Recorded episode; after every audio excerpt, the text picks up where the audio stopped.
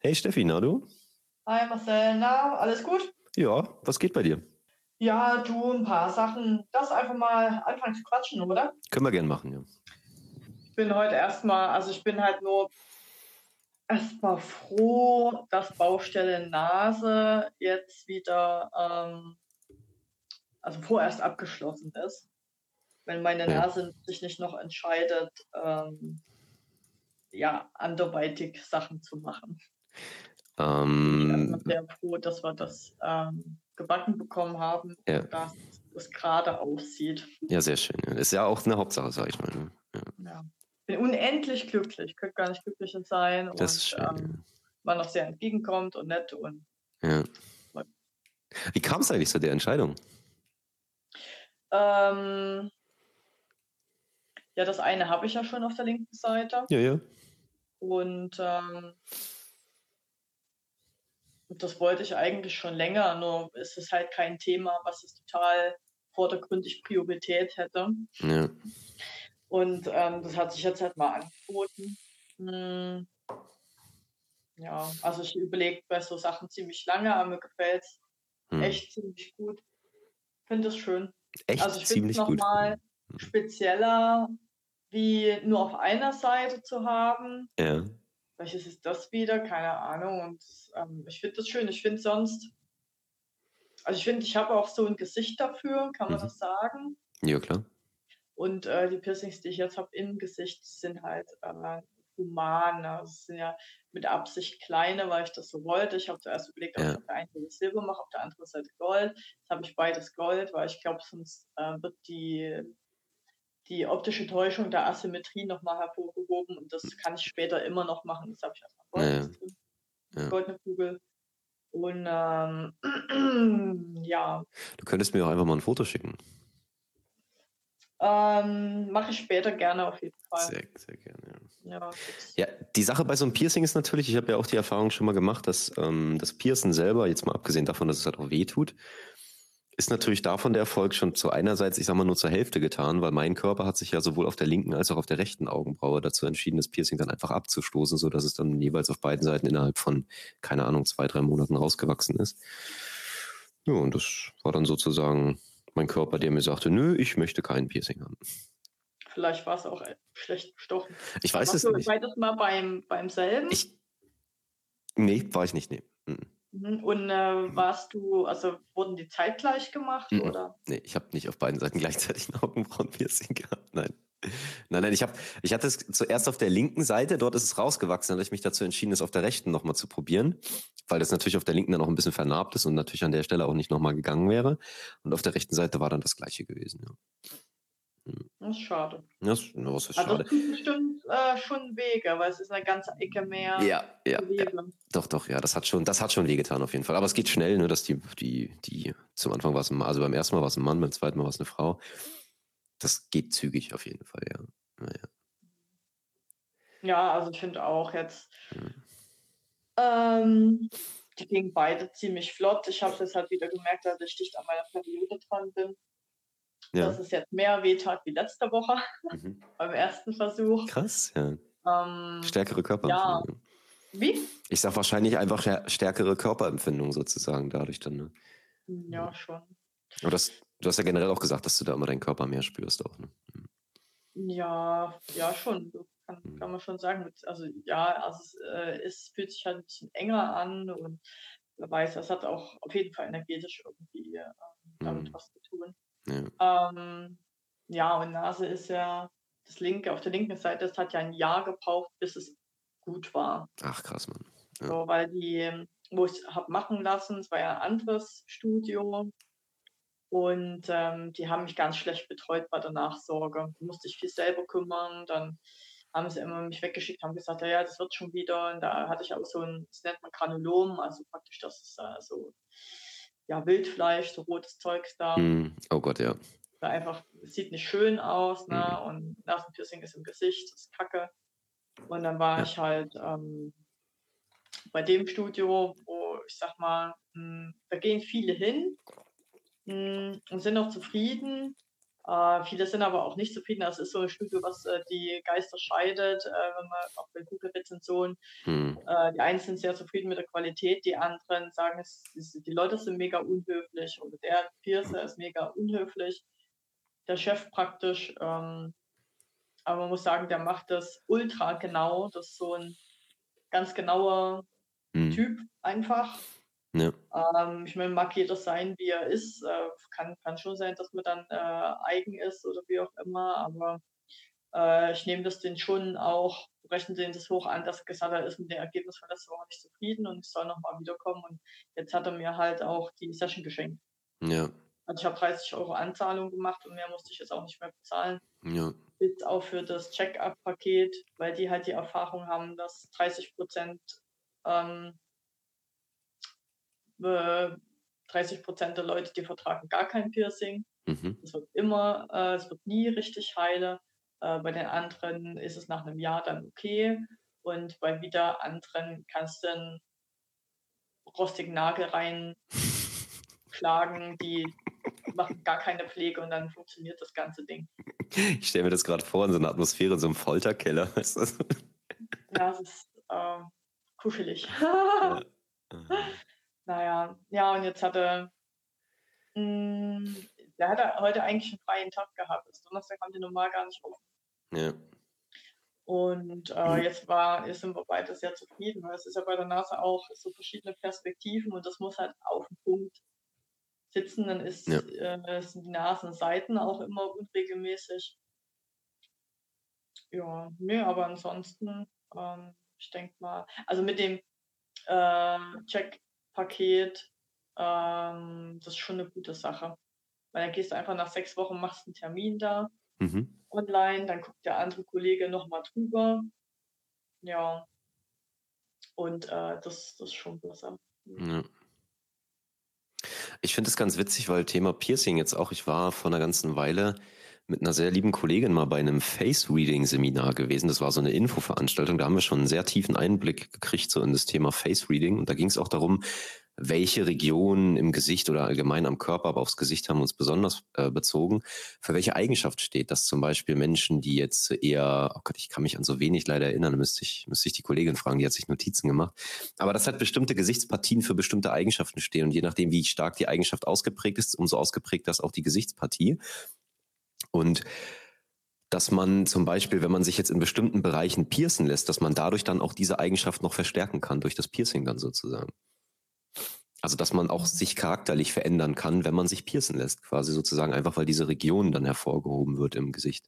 Und Nase ist ja was, das hat ja was mit, mit äh, Selbstausdruck auch zu tun und mit Präsenz.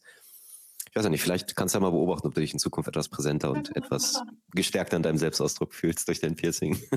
äh, keine gestärkter mein Selbstausdruck. Hm, ja, ich werde es beobachten. Das ist auf jeden ja. Fall interessant.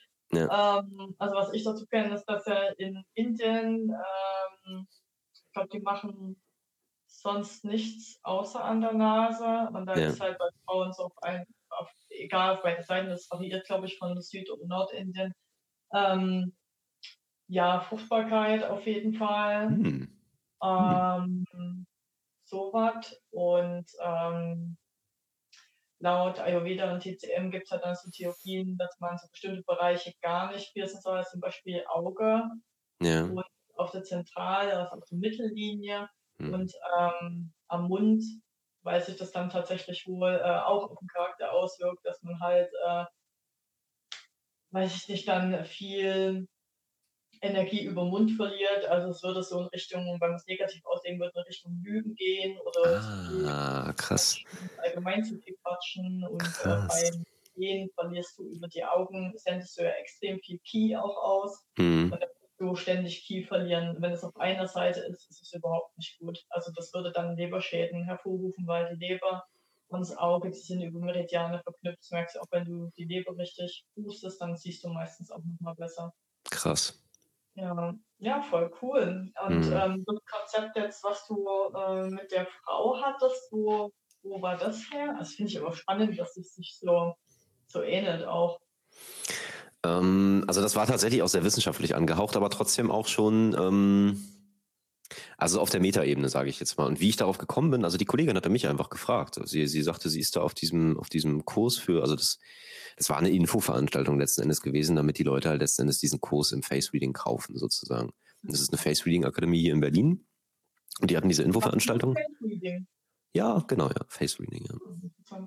Ja, also da kannst du zum Beispiel auch, du kannst dich äh, dort beraten lassen, welcher Job denn zu dir passt anhand deiner Gesichtszüge sozusagen, wie deine Eigenschaften ausgeprägt sind. Ich hatte zum Beispiel, da habe ich, ich habe da eine sehr coole Frage beantwortet bekommen, weil mein Vater und ich, wir haben nämlich am Hinterkopf, haben wir beide so einen Knubbel, so, so, der fühlt sich ganz hart und ganz knochig an. Das ist wie so eine, wie so eine Ausstülpung, so am Hinterkopf. Mhm. Und da habe ich erfahren, das ist der Punkt, der, der, der, irgendwie so ein Liebespunkt, keine Ahnung. Das hieß quasi, jeder, der so diesen Punkt hinten ausgewölbt hat, der ist zu sehr hingebungsvoller und sehr, sehr äh, inniger Liebe fähig quasi. Und da dachte ich mir so, ja, okay, gut, alles klar, gut zu wissen. ja, jetzt hat das Ding auf jeden Fall wenigstens schon mal eine Bedeutung für mich und ist nicht einfach nur irgendeine Ausstülpung an meinem Hinterkopf sozusagen. Ja. Mhm.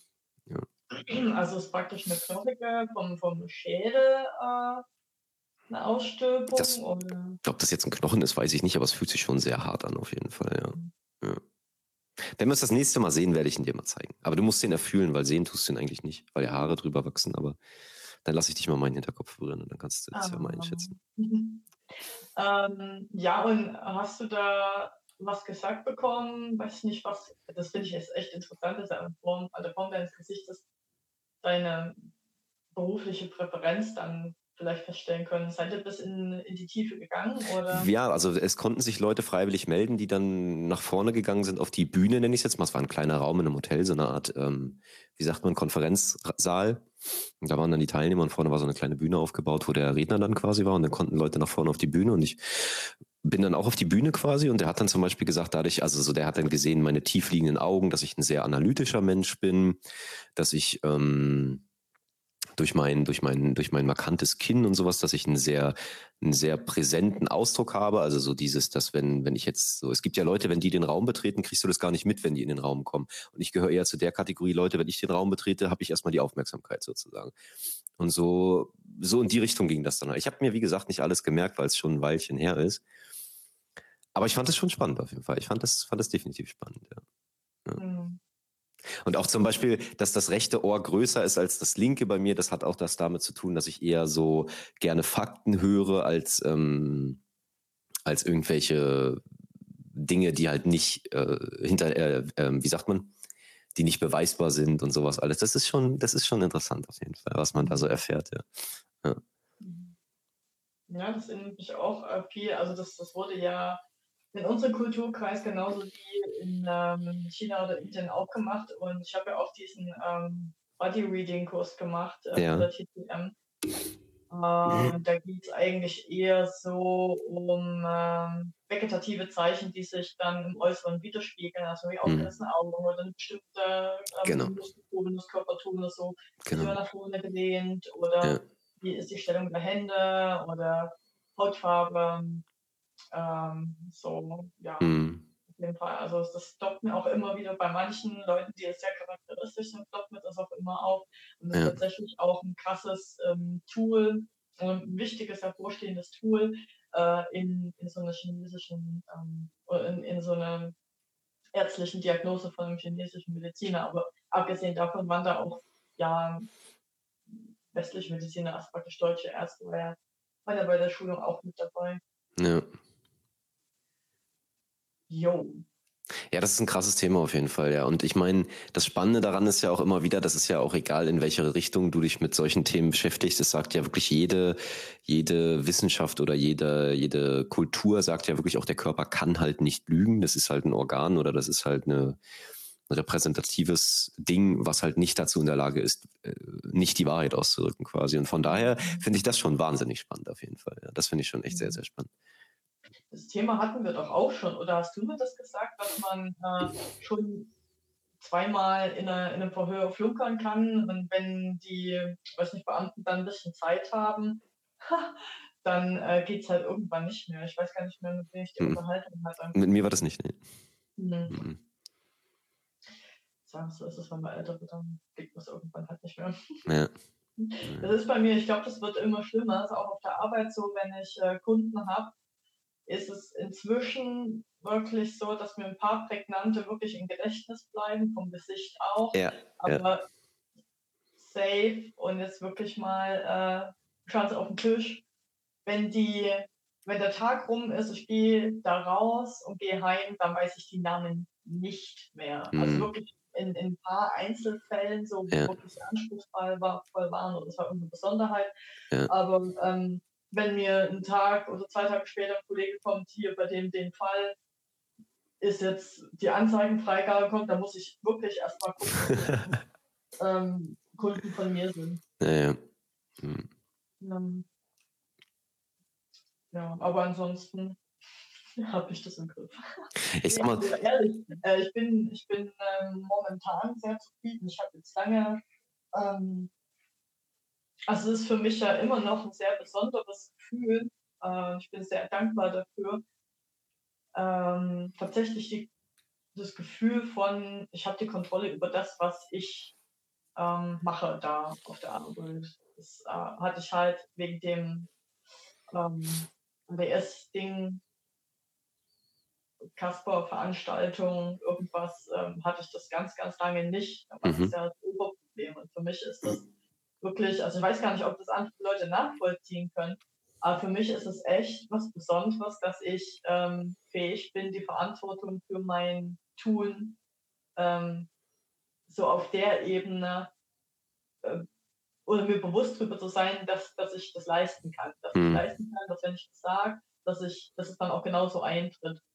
Das, also ich glaube, das ist echt schwer vorstellbar für jemanden, der, ähm, der die Problematik so nicht kennt. Weißt du, was ich? Ich weiß ganz genau, was du meinst, aber das hängt ja auch einfach von der Prägung ab, sage ich jetzt mal quasi. Ne? Guck mal, wenn du jetzt zum Beispiel aufgewachsen bist in einem Haushalt, wo dein Vater nicht besonders präsent war und dein Vater dir das nicht vorgelebt hat, wie man Verantwortung übernimmt, dann hast du da natürlich ein Riesenloch in deiner persönlichen Entwicklung und wirst es auch immer wieder dann quasi so nacheifern, weil du natürlich von deiner, von deinem, von deinem Wesen her natürlich das nacheifern wirst, was dein Vater dir vorgelebt hat. Und der Mann im Haus ist ja der, der die Verantwortung übernimmt. Und es ist ja der, der die Probleme angeht und so weiter und so fort.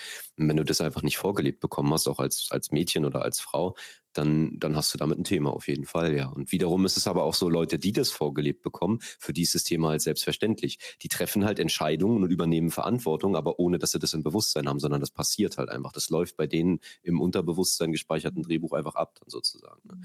So ja. wie bei dir im Unterbewusstsein gespeicherten Drehbuch halt abläuft, äh, Verantwortung, was ist das quasi? Ne? Ja. ja, also ich verstehe, ich verstehe die Argumentation, aber ich meine es nochmal slightly anders. Also tatsächlich ist es so, dass äh, mein Papa viel gearbeitet hat und ähm, die Art und Weise Verantwortung für ähm, das ist schon, also es ist richtig, was du sagst. Ist mir jetzt auch nochmal klar geworden, dass ähm, so Vater wirklich auch viel ähm, auf, ein, auf eine, ja, auf eine Arbeits- Ebene oder auf der Schaffensebene nochmal eine andere Verantwortung hat oder ja, irgendwie eine spezifische Verantwortung hat. Definitiv. Oder muss oder präsentieren muss. Ja. Repräsentieren muss. Äh, ich meinte aber tatsächlich, dass ich, ähm, wo ich früher noch so Probleme hatte mit meiner Konzentration, dass es einfach, also dass mir schon bewusst war, dass wenn ich jetzt einen Fehler mache oder was nicht mache, dass es in die Hose geht und dass es nicht gut ist auf der Arbeit einfach. Okay. Wenn es nicht passiert. Mhm. Ähm, die Thematik. Also, da, sagen? Ich, ich wollte jetzt gerade sagen, dann, dann, dann würde ich dem lieber das Wort Selbstwirksamkeit geben, anstatt Verantwortungsbewusstsein, weil Selbstwirksamkeit ist so dieses, dass du dir darüber bewusst bist, dass das, was du dir vornimmst, auch umsetzen kannst und dass du auch weißt, was du dafür tun musst ja, und dass das dann auch funktioniert quasi. Ja, ja voll ja. genau. Ja. ja. das war halt äh, nicht gegeben und jetzt ist es sehr entspannt äh, oder das, das, das kam ja so, dass, dass man sich so Strategien zurechtlegt und dann irgendwann auch naja. durch eine gewisse Weile, wo man Selbstwirksamkeit hat, wird es tatsächlich, glaube ich, ein Thema, was du integrierst und dann ist einfach die, die, die Frage nicht mehr. Ich habe auch jetzt lange keine Phase gehabt, ähm, also, wo ich das Gefühl habe, oh, jetzt ähm, ist es wieder da oder so. Und es ist auch irgendwie unabhängig davon, ob es mir gut geht oder nicht. Ja. Klar, Routine spielt auch eine große Rolle. Jetzt sind dafür ist witzig, äh, witzig ne? Ähm, wenn, wenn ein Thema zu ist, und es war ja ein riesen Ding, ja. geht halt ein anderes Thema wieder auf, was du ja, ja. in dir hast. Ja. Jetzt bei mir ist es momentan auf der Arbeit schon wieder ein ganz anderes Thema auf. Ja. Das ist echt spannend. Das ist schon witzig, dass das so, naja, das ist so ein bisschen wie so ein, wie so ein, wie so ein Spiel, was so in einem stattfindet quasi, ne? wo dann immer eins präsent ist und das andere dann weniger präsent und das wird dann durch äußere Umstände wird das dann induziert oder getriggert sozusagen und so kommst du dann letzten Endes immer wieder an einen Punkt, wo du dann merkst, das ist jetzt präsenter, das ist jetzt präsenter und ja, mhm. das ist halt so dieses. Ja. Also gerade ähm, ja von von der Menge an Zeit, die man an einem Arbeitsplatz verbringt, ist es ja tatsächlich, also ich sehe die Arbeitskollegen äh, häufiger als jeden anderen, ja. also häufiger aus meiner Familie im Grunde.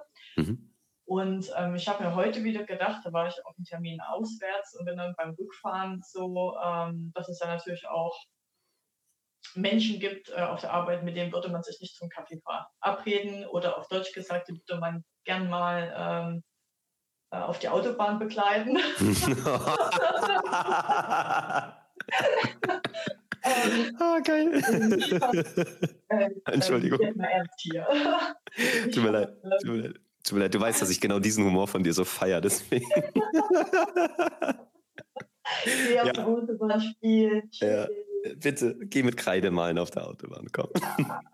Nein, aber erzähl weiter, bitte. Erzähl weiter. Ähm, und ich habe halt dann ähm, so gedacht, dass ich eigentlich ähm, schon mehr als ich sonst wahrnehme, sehr dankbar bin, auch, auch diesen Menschen oder allgemein, weil das echt ähm, gerade, also weil ich mich auch sehr damit beschäftige momentan, weil ich halt wieder viel über Buddhismus lese, ähm, dieses, dieses Mitleid und tatsächlich, ähm, ich war vor einer Woche dann auch wieder bei so einer äh, GFK-Runde mit dabei. Das war auch ganz schön, also bei, mhm. bei Kommunikation. Mhm. Und da haben wir auch heiß diskutiert und es ging dann im Endeffekt darum, dass es nicht reicht, diese ganzen GFK-Tools zu benutzen, ähm, sondern man muss, man muss so eine gewisse Grundhaltung verinnerlicht haben, ähm, und ich glaube auch, dass eher die Grundhaltung zählt und das Wissen um diese GFK-Bestandteile, ja. Als, ja, weil du sonst ohne, ohne diese Grundhaltung nicht zum Ziel kommst. Und die Grundhaltung ist tatsächlich so eine gewisse, so dieses Wissen, dass wir alle im gleichen Boot sitzen und dass jeder, also das Leben letztendlich Leiden ist, so hat wie es klingt, aber dass jeder irgendwo oder das besonders bei den Menschen, wo es sich halt so ein Umgang problematisch anfühlt, ähm, das einfach total hilft, immer dran zu denken, ja, der behandelt einen nicht so, weil er als Arschloch geboren ist Richtig. oder weil es auf irgendwas ankommt, sondern weil er irgendwo in sich Schmerz trägt. Richtig. Und ich habe tatsächlich, also das sind richtig krasse Leute auch, also der, keine Ahnung, also jetzt so ähm, Gespräch zu zitieren, das bekomme ich jetzt nicht hin, aber es mhm. sind tatsächlich so Aussagen fallen, wie dass es Leuten einfach Spaß macht, Macht auszuüben mhm. ähm, über andere und zu machen, dass sie sich schlecht fühlen. Mhm. Und dass derjenige, der die Sache ausgesprochen hat, der auf Deutsch gesagt, der geilt sich halt wirklich krank auf, aber irgendwo, ähm, also diesen, diese Haltung von, mh, hm, ja, Mitleid. Was dann ja auch nah an, das, an, der, an der Nächstenliebe dran ist. Also es irgendwie ähnelt sich das ein bisschen. Lass uns mal statt ähm, Mitleid Mitgefühl bitte sagen, weil Mitleid und Mitgefühl sind für mich noch andere Qualitäten. Ich habe gemerkt, irgendwas ist unstimmig, äh, naja. aber Mitgefühl ist so, genau. Ja. Ähm, ist halt äh, einfach wie, wie Dankbarkeit, das löst irgendwie viel auf. Ja. So, naja. Ganz, ganz voll. Ja, und vor allem das Ding ist auch, wenn man sich so bestimmter Sachen, die man an sich selber auch vielleicht schon entdeckt hat, bewusst ist, dann kann man zum Beispiel, dann ist es auch manchmal schon erschreckend, wie einfach das ist, hinter die Fassade dieser Leute zu gucken. Weil wenn du jetzt zum Beispiel von besagten Kollegen oder welche auch immer, welchen Stellenwert der jetzt in deinem Unternehmen hat, äh, solche Sätze hörst und der du halt merkst und du den auch so einschätzt, dass der halt gerne Macht ausübt, dann weißt du, safe, dass in dem ein kleiner Junge sitzt, der einfach Angst vor Ohnmacht hat quasi und der wahnsinnig verletzt ist, weil er sich nicht, weil er sich ohnmächtig fühlt sozusagen. Ja, und deswegen kompensiert er das, indem der andere Leute unterdrückt, sage ich jetzt mal, oder halt sich in eine Machtposition begibt letzten Endes. Ja. Ich glaube tatsächlich, dass es auch vielen Politikern so geht. Dass es viel was? Dass es auch vielen Politikern so geht tatsächlich, ja. Mhm. Dass viele Politiker auch ein Ohnmachtsthema eigentlich haben. Mhm. Woran machst du das fest? Naja, weil du kannst es immer, du kannst es immer daran sehen, was, was immer so quasi, du brauchst, du, du, es ist eigentlich ganz einfach, du kannst es immer ins Gegenteil umpolen sozusagen. Immer das, was jemand am meisten braucht, mit dem Gegenteil davon hat er ein Thema, hundertprozentig.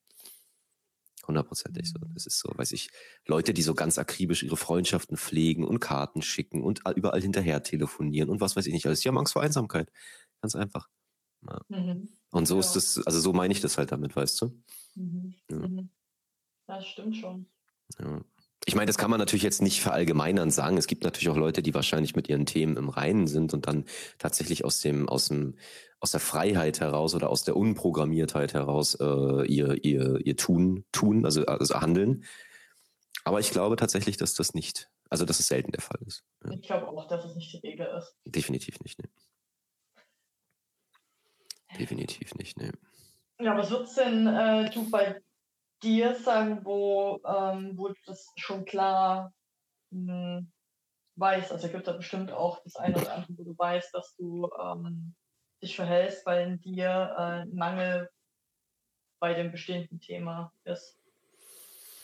Also ein Mangel habe ich grundsätzlich, was so, also ich sag mal so meine, meine ich will jetzt eigentlich nicht meine Urschmerzen sagen, weil es gibt ja nur einen Urschmerz, den jeder Mensch hat, aber so die, die Verästelungen, die daraus gewachsen sind bei mir, sind auf jeden Fall das Thema sich ungeliebt fühlen, sich abgelehnt fühlen. Ich möchte, ich brauche immer Aufmerksamkeit, ich brauche immer Anerkennung von Menschen quasi.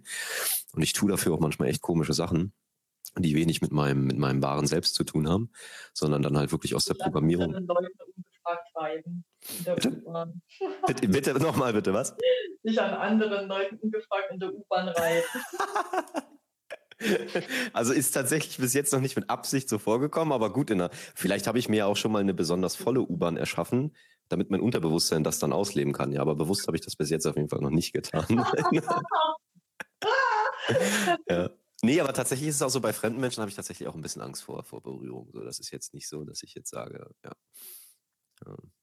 Und hast du da, kannst du da eine Schlüsselerfahrung äh, ausmachen, dass, dass die in dir die Angst äh, geweckt wurde, dass eben dieses Bedürfnis nicht ähm, erfüllt werden kann oder dass du das von außen auf jeden Fall benötigst? Was meinst du jetzt mit Schlüsselerfahrung? Ja, ob es irgendwie, wo du klein warst, eine Erfahrung äh, gegeben hat, wo du sagst, okay, das ist der Beweis, ähm, ich, ich muss ähm, dafür sorgen, dass andere mir zeigen, dass sie mich lieb haben? Oder meinst du auch, das waren halt dann wiederholt, wiederholte ähm, Erlebnisse? Ich glaube auch eher, dass das so, so ein Tropfen ist, der immer wieder auf die gleiche Stelle tropft, dann sozusagen. Das ist jetzt nicht ein einschneidendes Erlebnis, aber ja, so das ist halt der Punkt, dass es sich so das immer wieder durch die Erfahrung, die man gemacht hat, halt quasi. Und als Kind bin ich dann halt auch immer mehr in mein, in mein, in meine Strategie gegangen, die mir dann wieder das bestätigt hat und dadurch ist das so, so ein, das hat sich immer weiter aufgeschaukelt dadurch das Thema halt letzten Endes, weißt du. Und das Gefühl von Ablehnung, das, das tut mir heute auch immer noch wahnsinnig weh und ich bin natürlich schon wesentlich reflektierter und auch ein bisschen bewusster, was das Thema angeht. Aber ich glaube, wir wissen alle, dass wenn ein richtig blödes Gefühl kommt, dass man dann nicht mehr viel bei Bewusstsein ist, sondern dass einen das wirklich raushauen kann. Also ja, dass man da manchmal dann wirklich dann so in dem Gefühl drin ist oder halt in dem, ich will es jetzt halt eben nicht fühlen, dass man dann nicht mehr viel machen kann, sozusagen, ja. Mhm. Ja. Tja. Ich bin tatsächlich diese Woche auch sehr im Prozess, was das Thema Erwartungen angeht, weil ich auch für mich entdeckt habe, dass das Thema Erwartungen ein Riesenthema bei mir im Leben ist. Das ist so wie so ein, das ist wie so ein ganz großer Fleck auf meiner Brille, die, an den ich mich irgendwann so gewöhnt habe, dass ich ihn nicht mehr sehe, quasi, weißt du? So, wenn du so ein, wenn du so ein Flatschen auf deiner Brille hast und du schaffst es nicht, den wegzumachen, dann gewöhnst du dich irgendwann dran und irgendwann siehst du den nicht mehr. Dann ist es für dich normal, dass der da ist, quasi. Ja. Das Thema Erwartung ist bei mir auch so ganz toll, weil das hängt auch mit diesem Thema, ähm, die, die, die Anerkennung und Zuneigung von anderen zu bekommen halt. Ne? Weil bei mir ist so dieses, wenn ich es jetzt mal auf Sachverhalt Muster reduziere, würde ich sagen, so der Sachverhalt ist dieses, ich erfülle die Erwartung von anderen nicht. Das führt dann im Musterherrn dazu, dass ich mich schlecht fühle, dass ich mich klein fühle, dass ich mich ungeliebt fühle, dass ich, dass ich alles daran setze, die Erwartung anderer zu erfüllen, damit ich mich halt nicht ungeliebt fühlen muss, sozusagen. Ja, ja das ist auch ein Riesenthema bei mir, definitiv, ja. Es ist auch deswegen so krass, weil ähm, bis einem das selber auffällt, das schafft man wirklich nur, ähm, ja, bei mir ist es irgendwann mit der Meditation gekommen, dass ich mich dann tatsächlich besser im Alltag beobachten konnte. Mhm. Ähm, was ich wann mache. Und bis mir dann aber aufgefallen ist, dass ich diese Handlung ja mache aus, weil da definitiv gerade ein Trigger stattgefunden hat. Ja. Und ich dann einfach nur reagiere, ja. ähm, bis ich dann geschafft habe, einfach mal Luft zu lassen, Raum zu lassen und ähm, zu sagen, ich gehe jetzt mal kurz aus der Situation raus, das Mhm. war echt hilfreich. Oder äh, und dann ist mir auch diese ganze, äh, dieses ganze Spektrum, diese ganze Dimension nochmal bewusst geworden, was ist eigentlich, was ist dann an mein Leben oder was an mein Verhalten noch authentisch und echt. Mhm. Ja, ja, ja, ja, ist, da bleibt nicht mehr viel übrig, wo Nee. man sich denkt, die Gedanken sind frei, das ist Mhm. die Scheiße die. Da bleibt auch nichts mehr von dir übrig, so irgendwie. Knöpfe drücken, du hast ein kurzes Armaturenbrett und dann Richtig. überlässt du praktisch auch, Ja. du gibst Verantwortung ab, wenn du sagst, ja, ähm, ich muss jetzt verletzt sein, weil mein Kollege mir nicht gut Morgen gesagt hat. Richtig, richtig. So, Das und so sieht das dann aus und dann ziehst du ja auch nur noch das Armaturenbrett, Ja, das. Befehl erteilt wurde Ja, und ja. dann irgendwann wird er einfach nur noch ausgeführt, ähm, Ja. Weil das so effektiv funktioniert, das System. Ja. Ähm, und das, äh, also wir können es ruhig mal beleuchten. Da geht es momentan so, dass ich merke, dass auf der Arbeit sich seit einer bestimmten Zeit irgendwas anders anfühlt. Mhm. Äh, das äußert sich so, dass, dass beispielsweise, ähm, wenn jetzt so betriebsinterne Sachen sind, die entschieden werden müssen oder es muss irgendwas neu gemacht werden und das muss irgendwie, es geht um irgendeine Prozessverbesserung oder dass sich was ändert, ähm, da werde ich gar nicht mehr so involviert. Und da habe ich das nämlich beobachtet, dass ich zuerst reagiert habe mit, hä, bin ich jetzt, mögen mich die anderen nicht mehr? Also so, Hm. bei so Gedanken ist mir dann aufgefallen, mögen mich die anderen nicht mehr oder werde Ja, ich jetzt hier ausgeschlossen, dass Ja. das äh, ein Thema ist, noch aus der, aus der Kindheit, wo ich Freunde haben wollte, dann äh, war es sich umgezogen und war dann schwierig. Und ähm, dann ist es tatsächlich ein anderer Zusammenhang, dass ich eben äh, einfach mein Arbeitsspektrum ja mit der Arbeitszeitverkürzung einfach krass verändert habe Mhm. und ich einfach deswegen eine andere Stellung im Team habe. Und dann war ich so traurig, oh, ich, ich darf nicht mehr mitentscheiden und was denken die anderen von mir, wenn ich jetzt so aussehe, als würde ich mich nicht mehr so einsetzen. Hm. Ja, ist dann Ja. Empfinden die mich dann noch als wertvolle äh, Kollegin Ja. und total platt gemacht. Und mir ist dann irgendwie zwei Tage später aufgegangen, hä, aber das ist doch genau das, was du wolltest. Du wolltest ähm, schon noch in der Position bleiben, aber halt weniger Verantwortung haben. Ja. Weil das weniger Verantwortung stand irgendwo mit hinten dran. Das Ja, war eine kleine Assoziation nebenher. Äh, und das ist jetzt aber, hat sich manifestiert und ich war halt selber, weil ich das gar nicht so im Fokus hatte, nicht darauf vorbereitet und habe zuerst ein Programm von mir reagieren lassen. Mhm. Und jetzt ist mir aber aufgefallen, hey, das ist ja mega geil. Ich, hab- ich mache dasselbe wie vorher, Ja. werde nur nicht in so wichtige Entscheidungen mit einbezogen. Bin jetzt auch nicht mehr so im Kernteam mit drin. Also das merkt man halt schon, dass ähm, so die anderen sich mehr untereinander austauschen, weil halt Rufdienst auch ein großes Thema ist. Und das hat mich echt getriggert, weil ich gemerkt habe, dass ich in manche ähm, kollegialen Gespräche einfach nicht mehr involviert bin. Ja. Auch nicht mehr so über die, die internen Themen, Preisgestaltung, so werde ich, also da wird einfach mit mir nicht mehr drüber gesprochen. Und das hat mich so getriggert äh, diese Woche, Ja. ähm, bis ich dann gemerkt habe, so hey, Das ist doch genau das, was du wolltest. das ist total klasse. Das ist das, was ich mir auch gewünscht habe, dass ich Ja. einfach nur dahin gehe, meine Sachen mache, die mache ich gut und dann wird jetzt auch gar nicht mehr von mir verlangt. Boah, ich sagte, das war eine totale Erleichterung, Ja. aber Ja. Ich bin überhaupt froh, dass, dass ich von selber drauf gekommen bin, aber das war Mhm. auch schwer. Also äh, deswegen, wenn, wenn man seinen Gefühlen glaubt oder seinen Gedanken, dann sitzt man eigentlich irgendwo immer eine Lüge auf. Das machst du, wer weiß, wie oft am Tag. Mhm. Ja, de definitiv, ja. Die Gedanken sind da sehr, sehr, sehr überzeugend und sehr schnell und auch sehr, ähm, sehr rasant unterwegs. Also das geht ja innerhalb von wenigen Millisekunden, dass du schon eine Bewertung zu der Situation hast, die du dann auch glaubst. Was würdest du denn sagen, ist denn bei dir so, ich will jetzt nicht sagen Kernthema, weil weiß ich ja nicht, ob du da Zugang zu hast, weil das dauert ja eh, das ist ja, das ist ja ein riesengroßer Bewusstwerdungsprozess, bis du wirklich an deinen Urschmerz rankommst. Und auf dem Weg dorthin wühlst du dich ja quasi so durch die Verästelungen durch, die das Thema quasi so im Laufe der Zeit äh, an Wucherungen bekommen hat. Aber was würdest du sagen, ist so die tiefste Ebene, die du bei dir entdeckt hast an, an, an deinem Schmerz? Um, ähm, ich überlege mal, es ist so, ähm, ich weiß nicht, ob der Urschmerz ist, aber auf jeden Fall ein Thema, was ich schon wirklich, wirklich, wirklich lange habe, ist, ähm, ich werde nicht angenommen oder ich gehöre nicht dazu. Hm, okay. Das ist so, äh, was ein ganz fetter Knopf ist hm. eigentlich. Hm. So, und das, das wird schon gedrückt, äh, wenn, wenn mich jemand nicht anlächelt und ich brauche das aber gerade irgendwie ja. für mich. Ja. Ähm, ja. Oder äh, dass auch andere, damit hängt ja auch zusammen, andere müssen mich sehen, also müssen, ich will gesehen werden hm. oder ähm, ich brauche Aufmerksamkeit. Ähm, ich, ich bin nicht imstande, die mir selber zu holen, also auch so ein bisschen, ja, auch, auch so ein bisschen nicht anerkennen von der eigenen Verantwortung. Mhm. Also echt immer wieder so ein sehr krass geprägtes Kind mhm. sein, ähm, zu verfallen, wo man hm, wie habe ich denn damals mit meinen Eltern immer rumgekriegt? Also, ich weiß gar nicht. Irgendwie.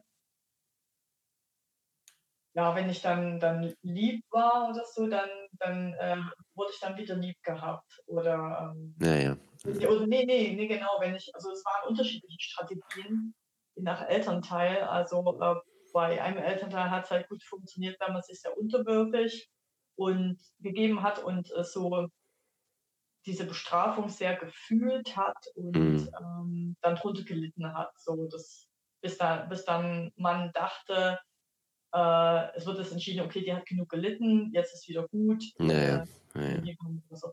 Ja, ja, keine Ahnung, sowas. Also, mh, mm, ja, genau. Aber jetzt äh, so, ich, ich glaube, das ist eigentlich auch schon der ganze Deal. Einfach schrittweise erkennen, so jetzt bist du erwachsen, hast du die eigene Verantwortung dafür und auch die, die eigene Freiheit äh, zu entscheiden, was du annimmst und was nicht, also was relevant ist und was nicht, weil ja die anderen, in die du eigentlich Elternteile irgendwo projizierst, ohne dass sie es sind oder ohne dass sie das bewusst ist, die machen, drücken ja die Knöpfe vielleicht auch aus ihren Programmierungen oder einfach unbewusst. Oder nicht nur vielleicht, nicht nur, nicht, ja.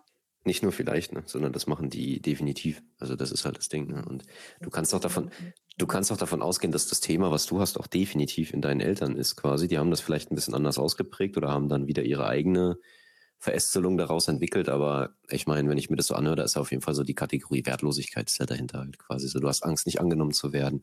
Du willst, du willst, dass dir von außen dein Selbstwert bestätigt wird, dass du, dass du gut genug bist, mhm. dass du dazu gehörst. Und, ne?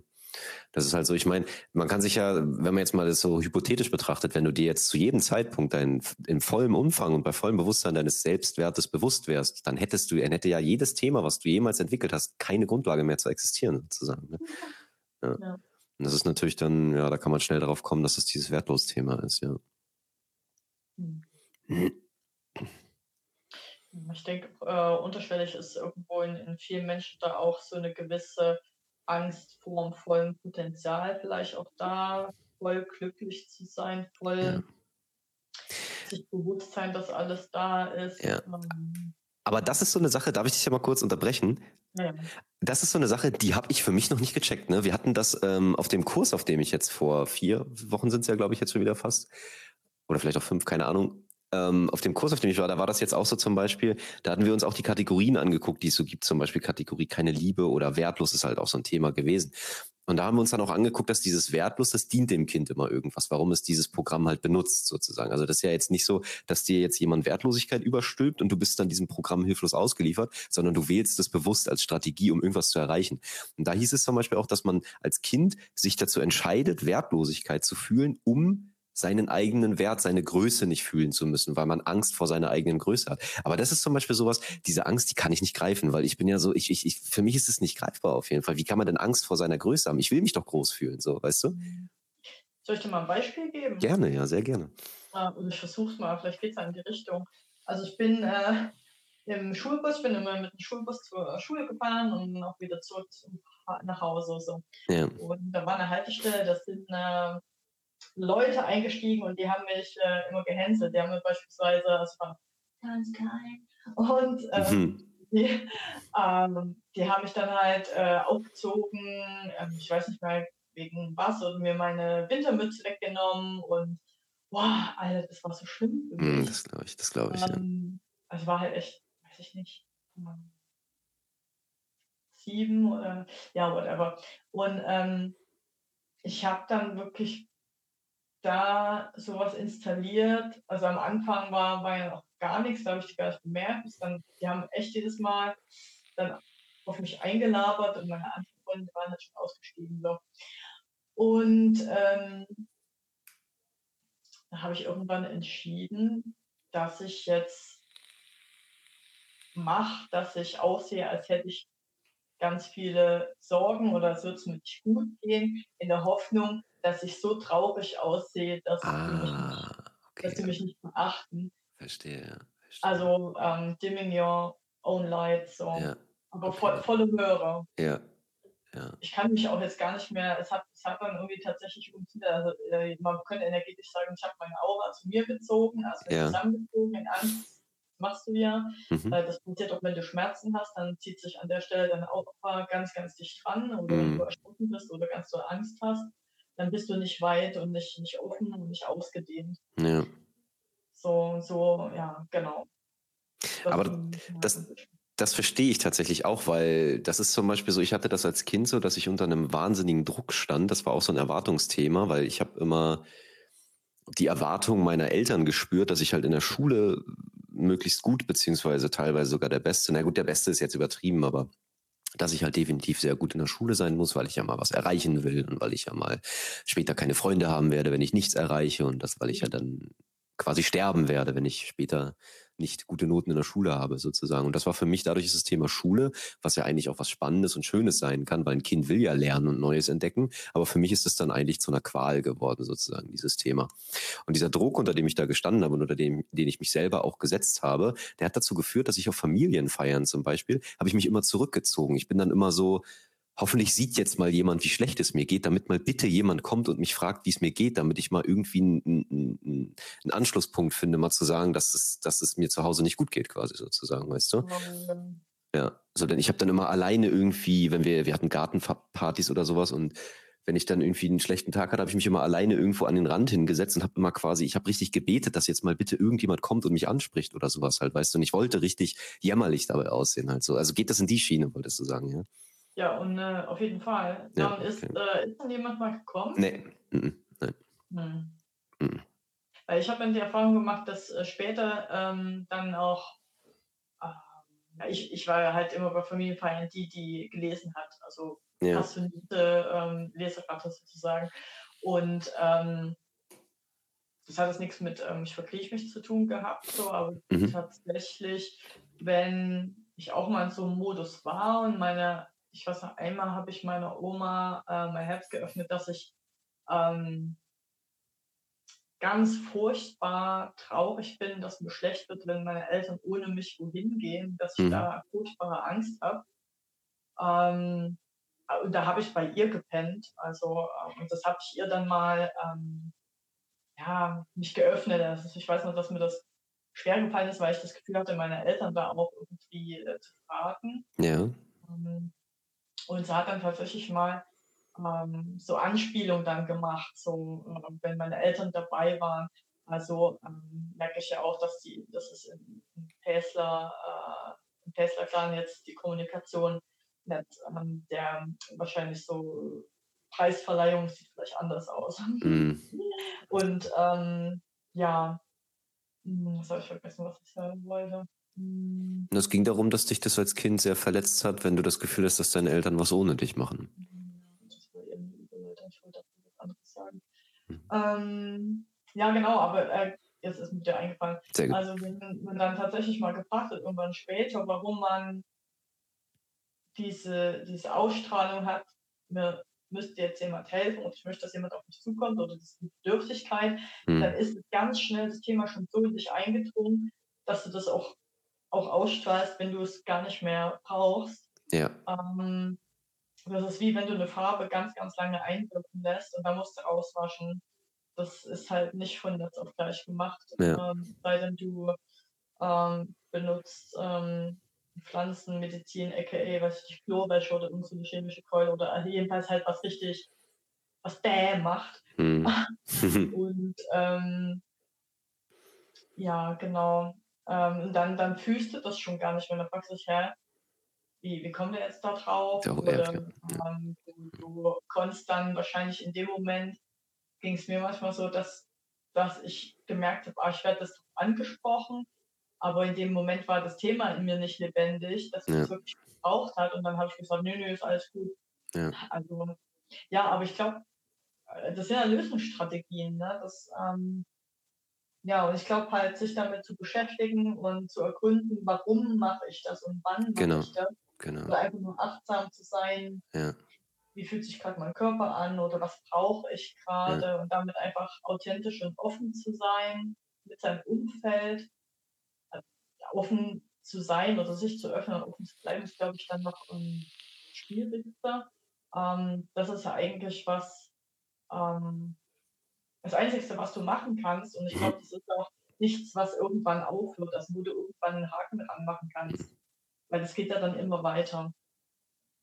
Ja, du tauchst immer tiefer ein, quasi sozusagen in die Erkenntnis, weil du brauchst das Thema ja auch quasi so zum Beispiel, wenn du dir jetzt, äh, du hast ja das Thema Wertlosigkeit ja gewählt, damit du deinen Wert erkennen kannst überhaupt erst und deswegen brauchst du diesen Gegenpol ja auch immer wieder Mhm. sozusagen. Du kannst ja nicht, du kannst ja nicht den Gegenpol auslöschen und dann ne, ist es ja vorbei, dann, dann, das geht ja nicht quasi, das ist ja nicht Mhm. möglich. Ja. Das ist so, als wenn du sagst, du bist jetzt irgendwo in Alaska in einer Holzhütte und drinnen ist es so schön warm und du gehst freiwillig immer mal wieder raus in die Kälte, damit du wieder reinkommen kannst und dich freuen kannst, wie warm es drinnen ist, quasi sozusagen. Machst du nicht. Also ich glaube, dass das Unterbewusstsein oder dass das, der, der Lebensplan halt so funktioniert, ne? weil du brauchst ja die beiden Pole, um das überhaupt checken zu können letzten Endes. Und deswegen, das meine ich jetzt damit, du kannst ja, du kannst ja das eine nicht einfach ausradieren. Du kannst ja jetzt nicht deine Wertlosigkeit wegnehmen und dann ist das geklärt, das Thema sozusagen. ne? Du brauchst die ja. Also jetzt mal abgesehen davon, dass es dir als Strategie ja auch gedient hat, dient es dir ja auch im, im, im höheren Zusammenhang, damit du überhaupt erstmal deine wertvoll, dein, dein, dein Wert sehen kannst. Ne? Mhm. Ja. Ah, da, da ist man dann halt wieder auf sich selber gestellt. Wenn du das für dich Ja. selber nicht checkst, meistens ist es so, wenn dir das andere Leute wie in diesem Moment einen Tipp geben, dann fühlst du dich ähm, bevormundet oder dann Ja. Denkt man vielleicht schnell, ha, die, die anderen wissen nicht, wie es in mir drin aussieht. Richtig. Die können doch gar nichts. Und das da selber drauf zu kommen, Ja. ja, das ist, so funktioniert es halt. Richtig. Tatsächlich ist das bei mir manchmal so, ich sag mal, einer, einer der häufigsten Sätze, die ich immer wieder von außen höre, ist, Mann, du hast so ein krasses Potenzial und boah, heftig und hier und da. Und mich bringt das ehrlich gesagt fast in eine Hilflosigkeit, die ich dann fühle, weil ich mir immer denke, ja, ist ja schön, dass ihr das seht, aber ich sehe das halt nicht immer sozusagen. Und dann bin ich so, ja, was, ich weiß ja nicht, was ich tun muss, damit ich da hinkomme sozusagen halt, ne? Das ist so, das geht schon in die Richtung Hilflosigkeit dann teilweise manchmal. Was meinen die Leute da mit Potenzial, wenn sie das sagen? Das ist eine gute Frage. Also halt einfach, ja, ich denke mal, dahinter steckt einfach dieses, dieses Wertlos-Thema, dass ich oft mich wertloser mache, als ich tatsächlich bin oder tatsächlich, also, ne, dass diese, diese, diese Hülle, diese, diese Glocke, die ich da so über mich drüber gestülpt habe, dass die oft einfach noch präsent ist und dass ich die oft auch noch benutze, obwohl es gar nicht nötig wäre halt, ne. Das ist halt so dieses, ich selber zum Beispiel bin, bin manchmal oder es gibt halt Momente, wo ich noch in diesem Zustand und diesem Modus bin, dass ich dann halt meine Wertlosigkeit fühle und dann immer so dazu neige, mich selbst so einzuschätzen, dass ich eher ein zurückhaltender Mensch bin, dass ich eher ein ruhiger Mensch bin, dass ich nicht so kontaktfreudig bin. Und ich höre immer wieder von außen dann so das Feedback und das ist das Witzige, selbst in den Momenten, wo ich mich dann so wertlos fühle, kriege ich das trotzdem als Feedback, dass die Leute sagen, was, du bist doch so ein offener Typ, du bist so kommunikativ, kommunik äh, Siehst du da, geil. Gut, dass, es, dass ich genau jetzt, dass ich genau, gut, dass ich genau jetzt einen Hänger habe, auf jeden Fall. Du bist doch so ausdrucksstark und kannst so gut kommunizieren und du wirkst, als wenn du total offen bist und, und die Leute mögen dich doch alle und du gehst doch gerne auf Leute zu und du findest doch schnell Kontakte, du knüpfst doch schnell Kontakte, du bist doch ein umgänglicher Typ. Und ich denke mir so manchmal dann, wenn ich mich halt wertlos fühle, denke ich mir halt so, okay, wen sehen die da und können die mich mit dem bitte bekannt machen? Ja. Ich glaube, die Frage ist ja, also ähm, übrigens, ich nehme dich auch überhaupt nicht, also ich nehme dich so wahr, wie du es gerade geschildert hast, dass Okay. ich Leute wahrnehme, Ja, ähm, voll äh, und auch da authentisch da drin, weil manchmal denkt man ja, die tischen eine Lüge auf oder wenn man so wäre, dann würde man sich selber anlügen, ja, tatsächlich äh, bist du in dem halt auch authentisch einfach. Also ich erkenne dich da drin. Ja. Und ähm, ja, das ist halt echt einfach aus irgendeinem Grund hat man sich dann überlegt, man müsste ähm, jetzt hin. Ja. Lüge stehen, vielleicht auch um, um die Wahrheit der anderen nicht zu gefährden. Ne? Wenn jemand gesagt hat, sei jetzt leise oder sei, fühl dich minderwertig, so jetzt nicht, aber hatte das irgendwie suggeriert, Naja. dann äh, kommt man ja vor allen Dingen Elternteil oder Erwachsenenteil das kleines Kind äh, sehr entgegen, indem man sagt, ja, okay, ich will jetzt äh, das, das, ähm, äh, das Gesagte nicht hinterfragen und ich will nicht, dass Ja. derjenige noch böse auf mich Ja. wird, weil es eine Ja. Bedrohung für mich darstellt, deswegen gebe ich dem jetzt recht und das kannst du Ja. nur, indem du das auch zu dir sagst, okay, das nächste Mal bin ich weniger ähm, selbstsicher. Ja. Und ich glaube schon, dass viele Erwachsene einfach Angst haben vor selbstsicheren Kindern, weil Kinder sind ja sehr bestimmt in dem auch, Ja. was sie machen, je Ja. nachdem wahrscheinlich, wie alt sie sind. Ähm, ja, ich kann mir schon vorstellen, dass es, dass es Menschen, die mit sich ein Problem haben, das einfach Angst einjagt. Also das war auch der Grund, warum ich äh, lange mit kleinen Kindern halt einfach Probleme hatten, weil die mich eingeschüchtert haben mit ihren Total. mit ihrer Präsenz einfach. Total, total. Präsenz, das Total. Total. Ich habe ich hab teilweise Angst gehabt vor Kindern, dass die mich entlarven können oder dass die, dass die, dass die mich dominieren können in ihrer Authentizität und mich irgendwie in eine total unangenehme Situation bringen könnten oder sowas halt. Ne? Ja. Wie, wie das weitergegeben wird, weil Ja. wir sind ja davon geprägt, dass es anderen genauso ging mit uns selber irgendwo. Ja. Ja, das ist halt das Rollenbild der Eltern sozusagen. ne? Ich sag mal, ein sehr, sehr, sehr, sehr beliebter Satz aus meinem Elternhaus oder allgemein aus meinem familiären Umfeld war halt immer so, du solltest dich was schämen. So, das ist ja so, das ist ja quasi so auf Knopfdruck, bitte fühl dich jetzt schlecht für das, was du gemacht hast, sozusagen. Aber ich habe das vielleicht in dem Moment gar nicht, also aus meinem wahren Selbst heraus hätte ich das jetzt gar nicht so schlecht gefunden, was ich gemacht habe, aber habe halt von außen die Bewertung gekriegt und dann macht man das als Kind halt auch so. Ne? Das, das nimmt man dann auf, Ja, sozusagen. richtig. Und das, das beleidigt ja dann auch wieder, weiß ich nicht, altmodische Erzieher oder bestimmte ähm, Erziehungspersonen dazu zu glauben, dass Verhalten von dem Kind früh noch beeinflussbar ist. Ja. Dabei sagt sich das Kind, okay, ich fühle mich eigentlich total knorke jetzt in der Ja. Situation. ja.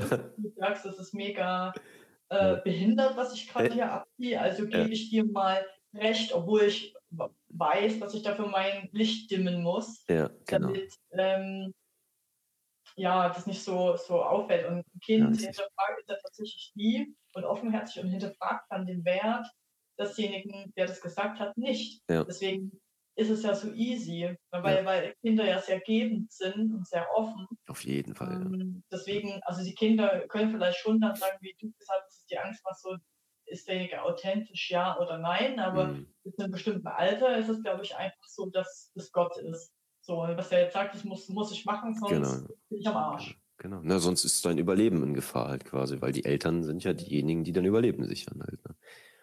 Ja.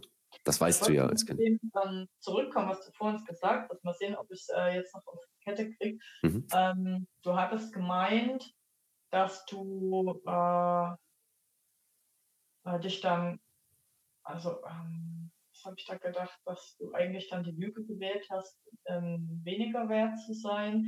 Also du hast ja bestimmt auch Momente in deinem Leben, wo du fühlst, dass das, wo du das gerade nicht fühlst, sondern das Gegenteil fühlst, dass du total toll bist, so Ja. beispielsweise beim Tanzen oder so. Ja, ja, auf jeden Fall, auf jeden Deswegen Fall. ist es ja auch, ähm, muss, muss man auch, glaube ich, schon von außen immer mal gespiegelt bekommen, Ja. äh, wie jetzt im Gespräch hier, ähm, dass es auch dieser Glaubenssatz, den man so nach außen trägt oder verinnerlicht hat Ja, in seinen täglichen Interaktionen, dass es trotz allem nicht die absolute Wahrheit ist, weil es die nicht gibt. Selbst wenn du von Mhm. dir denken würdest, du bist der tollste Hecht, gibt es bestimmt immer wieder Momente, du Wollte ich sagst, gerade "Hm, Ja. läuft mir nicht 100% rein. Wenn es nur das Wetter ist, ist ja egal. ja, aber das ist definitiv so, natürlich, klar, ja. Aber letzten Endes geht es ja trotzdem darum, dass man einfach sich selber als wertvoll erkennt. letzt- Also so, dass, dass man, dass man das erkennt, dass man eigentlich nicht wertlos ist. Und das ist ja auch dieses, diese Bewertung von außen. Da ist ja auch wieder, da ist man ja auch wieder mit der Aufmerksamkeit im Außen und erwartet jetzt vom Außen, dass, also man macht sein eigenes Urteil über sich von der Außenwelt abhängig. Ich glaube, das ist doch sogar das Thema Selbstwert. Nee, das ist, äh, weil ich gerade sagen wollte, das ist ja auch das Wichtigste, dass man selber weiß, was man wert ist. Aber ich würde dann doch das relativieren sagen, es ist mit einer der wichtigsten Einsichten. Und ich glaube, die Einsichten sind ja alle in den Chakren gespeichert. Hm. Da setzt du dich ja, oder hast du dich ja auch miteinander oder mit, äh, ich nix Deutsch, ähm, hm. mit auseinandergesetzt. Gott, ey, wie will jemand Deutsch lernen? Das war ein dasselbe eigentlich Wort, aber irgendwie dann noch wieder nicht. Oh mein Gott, ja. das ist so grausam. Ja, ja. Ähm, ja, genau, aber ich glaube, das äh, untere Chakra, wo ich drauf hinaus wollte, das ist ja tatsächlich nicht Selbstwert, sondern Urvertrauen. Gell? Genau, ja. Selbstwert sitzt im Solarplexus. Ja. Da sitzt das Selbstwert. Ja. Deswegen ist zum Beispiel auch immer, wenn ich den Erwartungsdruck spüre oder quasi das Gefühl habe, dass ich Erwartungen jetzt nicht erfülle und dass jemand dann enttäuscht von mir ist, dann spüre ich das immer sehr im, im, im Solarplexus und auch teilweise im Herzchakra. Das ist dann zum Beispiel ein Gefühl, was ich sehr in den, im, im, in den mittleren Chakren spüre, auf jeden Fall. Mhm. Na, ähm, du hast ja auch gesagt, dir fällt es auch leicht auf Farben zu meditieren. Ich glaube, ähm, das, das hilft dann schon, sich auf so irgendwie auf die Farbe zu meditieren von dem jeweiligen Kraftzentrum, oder? Ich habe es tatsächlich noch nicht ausprobiert, wenn ich ehrlich bin. Also vielleicht sollte ich das mal tun, ja. ja. Aber momentan bin ich da sowieso eher auf dem Trip, dass ich sage, ich, ich mag es sehr, wenn man, wenn man denn halt den Zugang zu seinem Gefühl bekommt und es auch benennen kann und vor allem auch irgendwie den, den Glaubenssatz oder das Muster, nenne ich es halt ganz gerne, identifizieren kann, was dahinter sitzt was jetzt durch einen bestimmten Sachverhalt ausgelöst wurde, dass man wirklich dahin kommt, diese Energie mal zum, zum, zum Ausdruck zu bringen. Mhm. Ja. Also, dass ich nicht immer sofort denke, okay, da ist jetzt was verkehrt in mir, das muss jetzt weg, das muss jetzt raus, sondern ähm, dass, dass man halt dahin geht und sagt, okay, was, was ist denn das eigentlich überhaupt, was da ist? So, weil du musst ja auch in das Bewusstsein kommen, dass das ja auch ein Muster ist, was du benutzt, eine Strategie, die du benutzt. Also deine Strategie ist es, dich wertlos zu fühlen dass du dir bewusst wirst, okay, was bringt es mir denn jetzt gerade in dieser Situation, dieses Muster mhm. zu, zu, zum Laufen zu haben? Okay, ich fühle mich jetzt schlecht, die Erwartungen der anderen nicht zu erfüllen, weil ich das nicht fühlen will, dass andere enttäuscht von mir sind. Dahinter steckt die mhm. Angst, ungeliebt zu werden, quasi. So, das ist quasi, das ist quasi das, was es mir bringt, das Muster. Und dann gibt's aber auch noch einen Preis, also das Muster kostet mich ja auch etwas. Und das ist dann halt quasi meine komplette Authentizität kostet mich das, weil ich mich nur für andere verbiege, weil ich nur anderen hinterherrenne und anderen den Hintern küsse, dass ich auch ja alles richtig mache. Und ich kann quasi gar nicht mein, mein eigenes Leben leben, sozusagen. Das ist der Preis, den es dann äh, hat, sozusagen, dieses Muster. Ne? Und aus diesem sich gegenüberstellen, dass man sich bewusst wird, okay, das bringt es mir und das kostet es mich, kann man schon darauf kommen, wenn, wenn, wenn du gut bist, kommst du dann halt in deine Wut und dann kannst du auf jeden Fall mal deiner Wut Raum geben und dann kannst du auch im Zweifel mal checken, dass dieses Muster echt gaga ist, was du da am Laufen hast. Ja, mhm. ja. ja das inkludiert ja schon ein bisschen, was äh, so Katja und Bernard dann immer ähm, angewandt haben, dieses ähm, was ist da gerade für ein Glaubenssatz und äh, ja.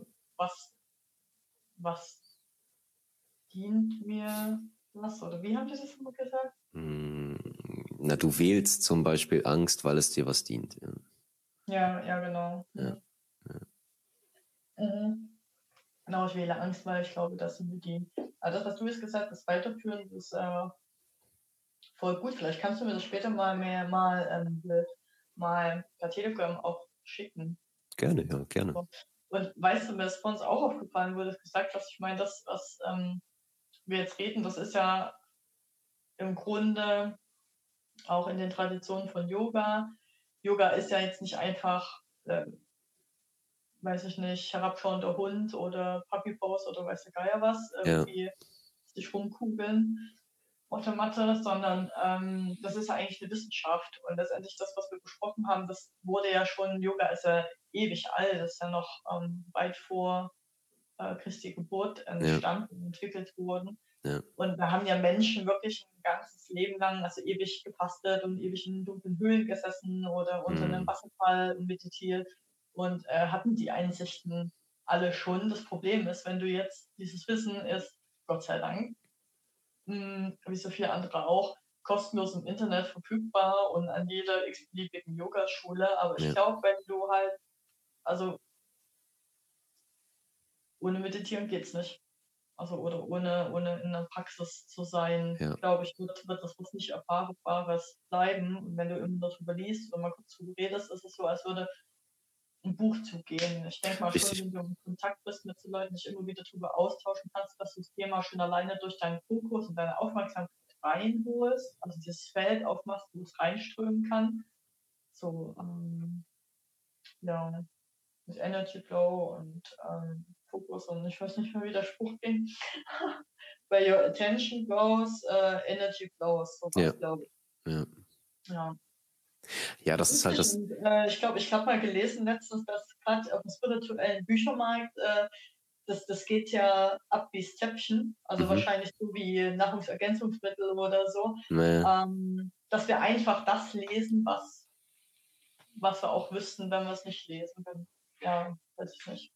Das verstehe ich nicht ganz. Also du meinst, dass Bücher uns letzten Endes an was erinnern, was wir eigentlich schon wissen, meinst du? Ja, total.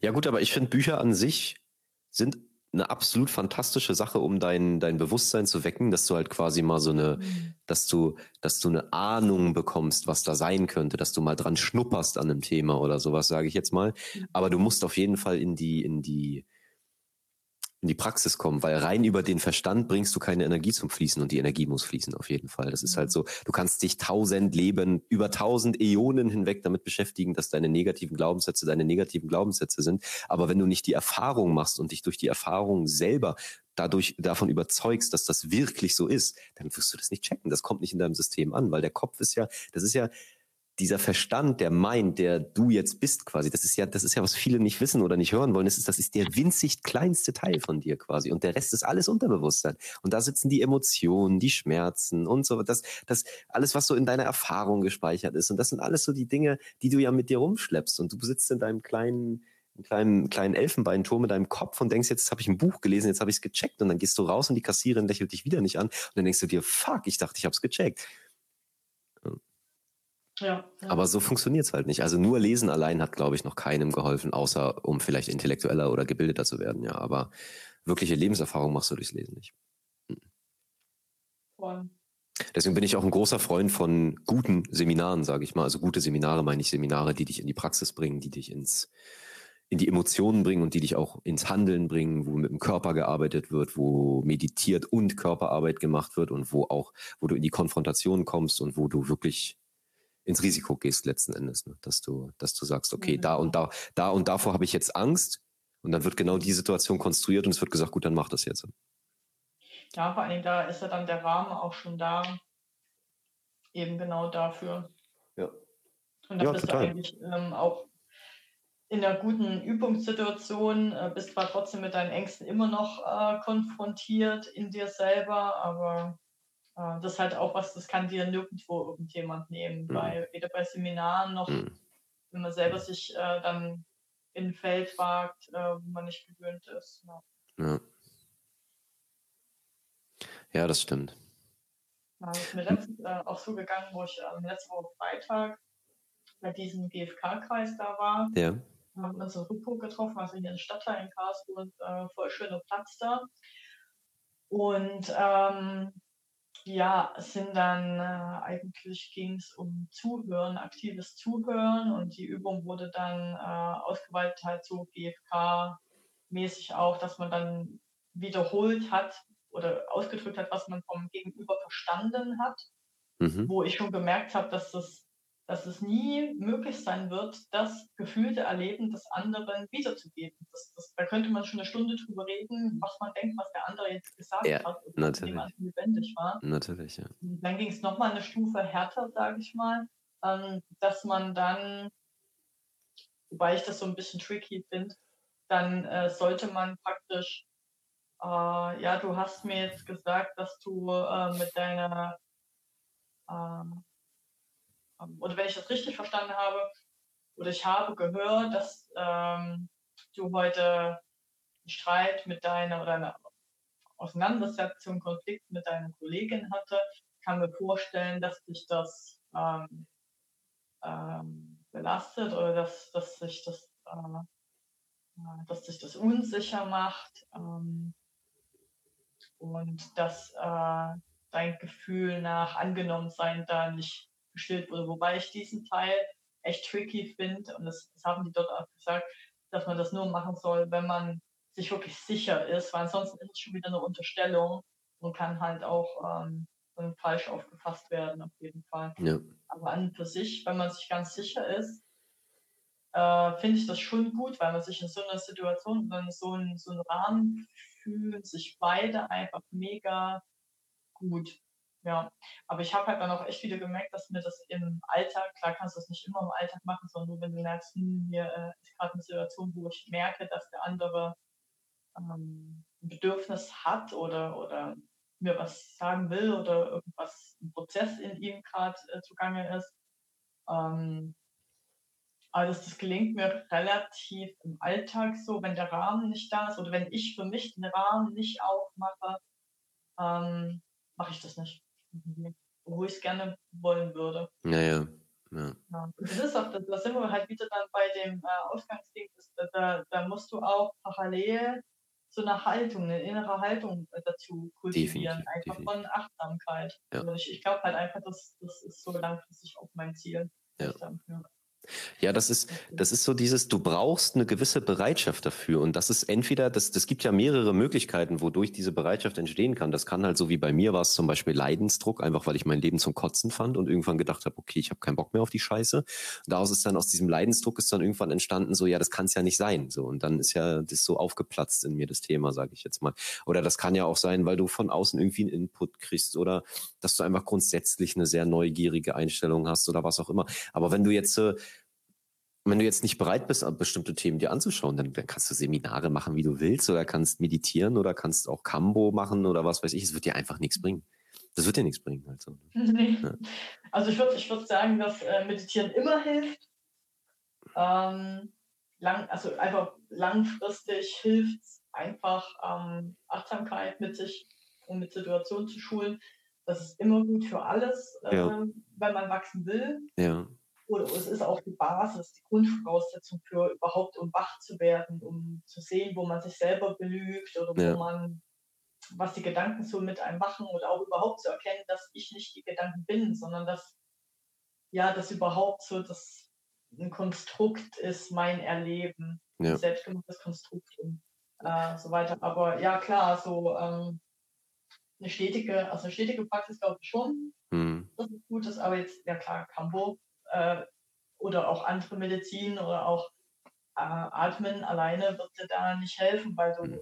kriegst vielleicht einen Vorschuss, aber ja. du musst dann trotzdem krass in deine Eigenverantwortung gehen und dich dafür entscheiden. Richtig. Du kriegst nur einen kleinen Vorsprung. Ja. Den Rest musst du selber entscheiden, ist vielleicht die, diese, so der Ast, der dir gereicht wurde, bis er wieder wegschwimmt. Ja. Ist einfach so. Ja.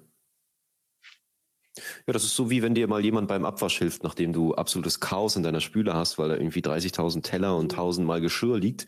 Und dann kommt halt, meinetwegen suchst du dir jetzt halt Hilfe durch eine Heilpflanze, die halt eine sehr säubernde Wirkung hat. Dann wird dir halt mal ein bisschen beim Abwasch geholfen. Das fühlt sich dann meistens sehr scheiße an. Aber die Frage ist halt, lässt du es wieder so weit kommen überhaupt dann sozusagen? Ne? Und das mhm. ist so da brauchst du eine Bereitschaft für, definitiv. Da musst du eine innere Haltung, wie du auch sagst, haben. Und wenn du die nicht hast, dann, dann ja, ist das halt einfach so. Das ist, ja auch, äh, irgendwo selbst, das ist ja tatsächlich Selbstverantwortung. Ich meine, jeder, der ja. versucht hat, jeden Tag zu meditieren, hat damit angefangen, der weiß, dass es äh, nicht leicht ist und dass ja. es auch irgendwie sich immer wieder schwer anfühlen kann, einfach weil es wichtig ist, den Fuß irgendwie in der Tür zu behalten Richtig. oder ähm, einfach dran zu bleiben. Und man hat äh, dann das Gefühl, wenn man länger nicht macht, dass es wieder schwerer wird, rein ja. also zu sitzen irgendwie. Ja. ja. Also ja, die, ich glaube, da gibt es einfach so eine eingebaute Eigendynamik von unserem Verstand oder von überhaupt von der Gehirnstruktur. Die hat eine feste Struktur, ist dann immer so anatomisch. Und ich denke schon, dass es einfach auch ähm, unter dem Gesichtspunkt vom Energiesparen, unser Körper ständig Energie sparen, einfach so ist, dass du, dass es für, den Bewusstseinsteil, was ein sehr großer Anteil ist, ne, die Großhirnrinde oder das Großhirn, mhm. was bewusst Sachen äh, entscheidet, so ähm, die Umstrukturierung ist ja tatsächlich so, dass ähm, eine psychedelische Erfahrung, wo auch unter anderem Meditieren, Meditieren dazugehört, strukturiert anatomisch tatsächlich das Gehirn um. Ja. Und ich finde, alleine deswegen lohnt es sich länger dran zu bleiben, ähm, weil man durch diese lange stetige Praxis auch wirklich dann tatsächlich nachhaltige Veränderungen herbeiführt. Ja. Ähm, und das sich natürlich am Anfang schwierig anfühlt, weil wenn man einen Weg ewig ausgetreten hat und ähm, will dann einen anderen Weg gehen, der sinnvoller erscheint oder schöner erscheint, dann muss man halt da ewig lange auch langlaufen, bis man überhaupt einen Weg erkennen kann.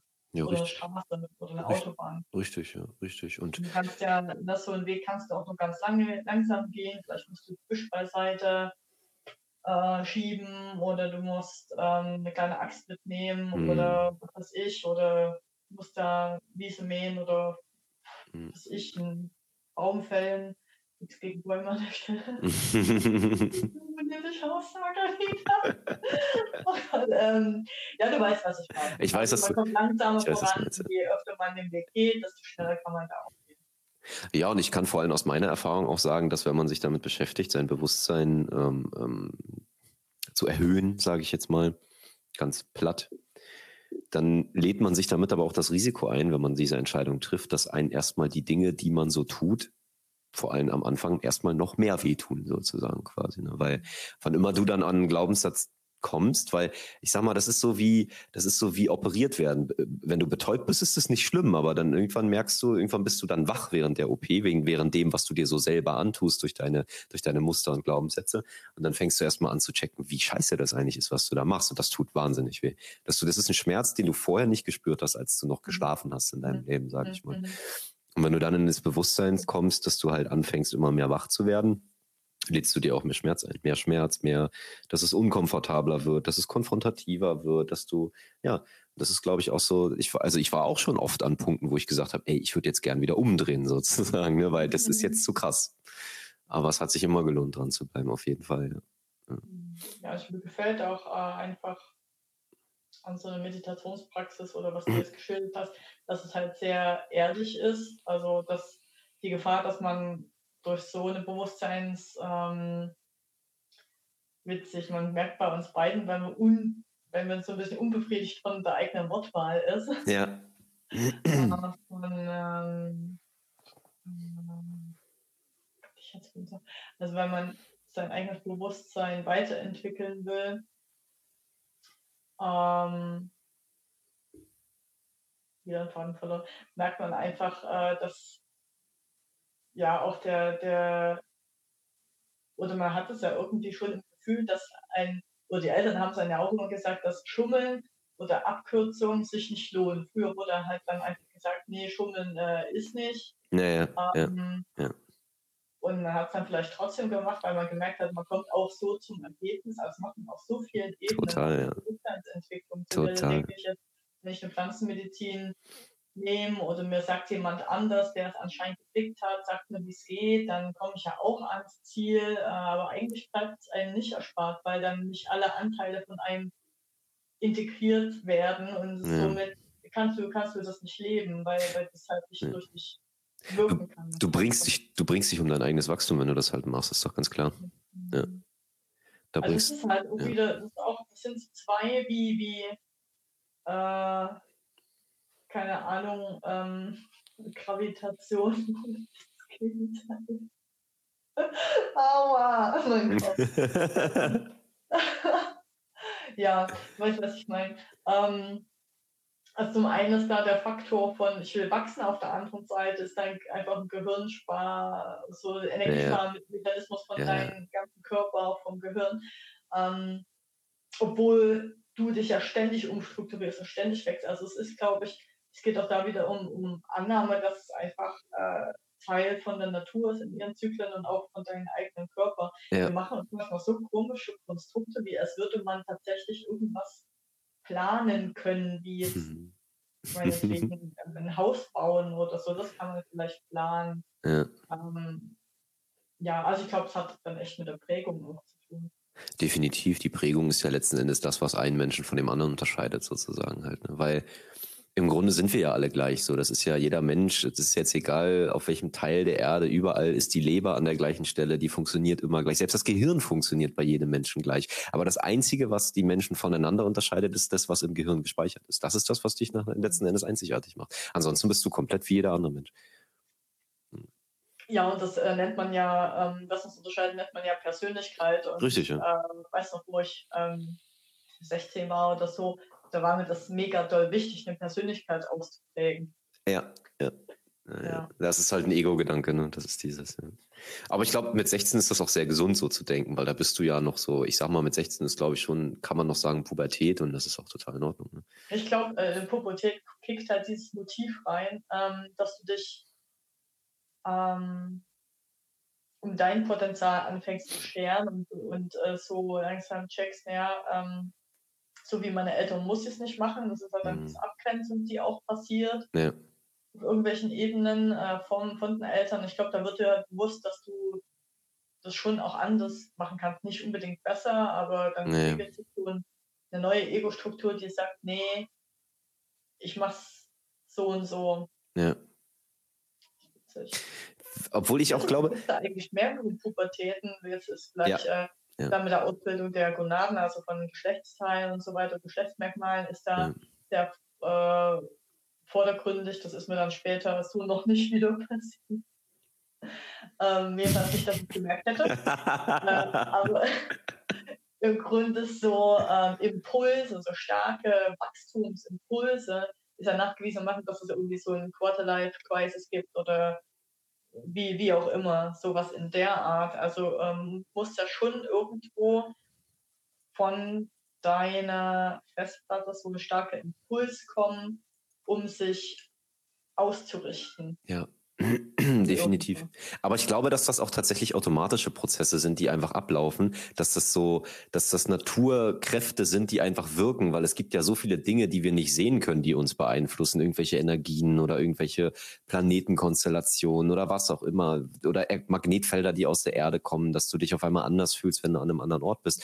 Und ich glaube, da gibt es einfach auch bestimmte Zyklen, die kannst du einfach auch nicht abschneiden sozusagen. Und da gehört für mich die Pubertät absolut mit dazu, weil Pubertät ist für mich halt so, du sagtest auch, dass man dann halt guckt, okay, was ist mein eigener Weg? Für mich war Pubertät, wenn ich jetzt mal so nach meiner Pubertät gucke, meine Pubertät war eher so, das war dieses so, fick dich, ich mach's nicht so, wie du es willst halt quasi. Ist mir egal, wie ich es mache, Hauptsache nicht so wie du quasi so. Mhm. Weißt du, das war meine Pubertät gewesen mhm. sozusagen. Und dann finde ich es halt auch immer wieder spannend. Ich habe das letztens erst wieder gelesen, irgendwie so, dass zum Beispiel dieser, dieser, ich, ich will es jetzt eigentlich nicht spirituelle Prozess nennen, weil das so wieder in die Esoterik-Schiene reingeht, aber sagen wir mal dieses, dass du anfängst, dich mit deinem eigenen Bewusstsein auseinanderzusetzen und wirklich guckst, okay, wer bin ich denn hinter diesen Programmierungen so quasi? Das sind ja so Dinge, die kommen ja so aus dem Kronenchakra. Das ist ja so dieses, dieses, ähm, deine Anbindung an die, an deine, an höhere Ebenen deines Bewusstseins und so weiter. Und das ist zum Beispiel auch so, dass entwickelt das Kronenchakra wächst, in Anführungsstrichen, dir ja wirklich ich erst so zwischen 26 und 30 sozusagen. Ne? Und das, das ist halt, schon. ich finde das halt auch witzig, weil 26 war bei mir auch genau das Alter, wo ich gemerkt habe, okay, ich will mich jetzt mit mir selber auseinandersetzen sozusagen. Ne? Ja. Wir haben wie viele Chakren? Fünf oder sechs? Sieben sind es, sieben. Fast, Steffi. ähm, ja, aber ich habe ich hab gedacht, dass, also, äh, also nein, warte mal, warte mal, warte mal, warte ganz kurz. Wir haben ganz viele Chakren, aber es gibt halt sieben Hauptchakren sozusagen. Ja, genau, ja, das stimmt.